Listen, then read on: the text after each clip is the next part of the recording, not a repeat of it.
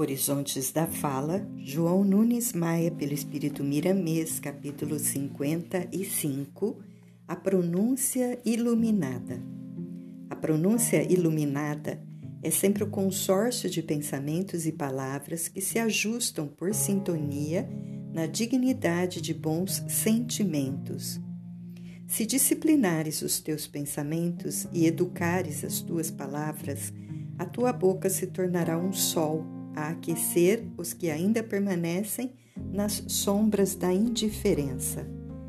Se queres isentar a tua consciência do peso das tuas ações impensadas, norteia as tuas ideias para a luz do bem. Sempre é tempo do tempo agir em teu caráter, mas somente uma pessoa tem a chave da felicidade.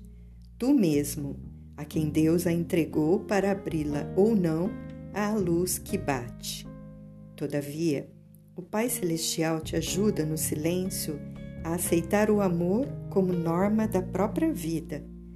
Paulo de Tarso, sendo o instrumento de Deus para a reforma dos homens, encontrou em Bereia as condições favoráveis para o plantio da palavra do Senhor e foi o que fez com toda alegria divina. Vejamos em Atos dos Apóstolos. Ora, estes de Bereia eram mais nobres que os de Tessalônica, pois receberam a palavra com toda a avidez, examinando as Escrituras todos os dias, se as coisas eram de fato assim. Atos 17, 11 Eis o preparo da alma, a boa vontade no aprendizado. Além de ouvir a pronúncia iluminada do servidor do Cristo, examinam com cuidado os textos dos profetas, encontrando a sintonia das verdades anunciadas pelo gigante do Evangelho. Assim, deves fazer diante dos nossos escritos. Mesmo que o bom senso aprove o que expomos, deves iluminar todas as escrituras do bem, para consolidar em teu coração a luz de Deus, partindo para a prática, de minuto a minuto fazendo desalojar dentro de ti os sentimentos que não correspondem à escola do amor. Todo entretenimento deve ser bem vigiado para que a conversação não venha a desmoralizar os que dela fazem parte. Se necessitas de higiene física, há necessidade maior no campo mental.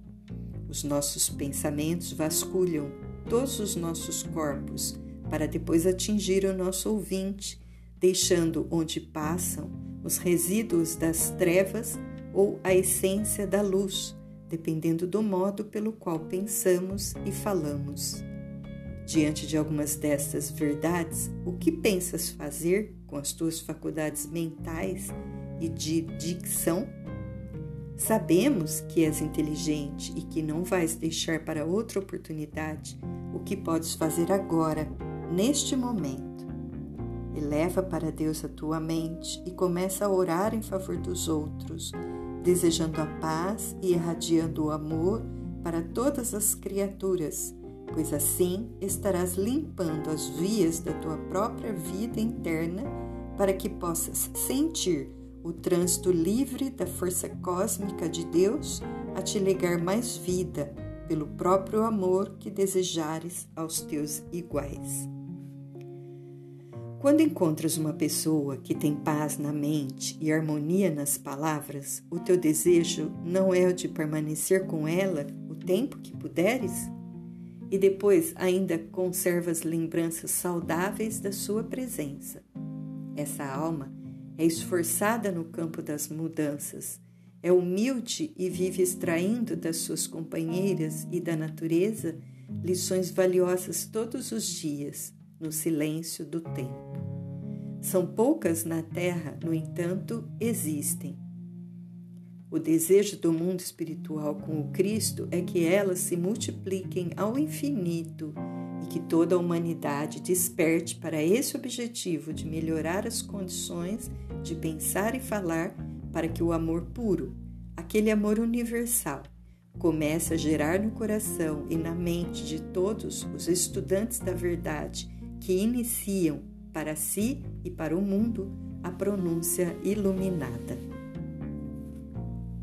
Se disciplinares os teus pensamentos e educares as tuas palavras, a tua boca te tornará um sol, a aquecer os que ainda permanecem nas sombras da indiferença.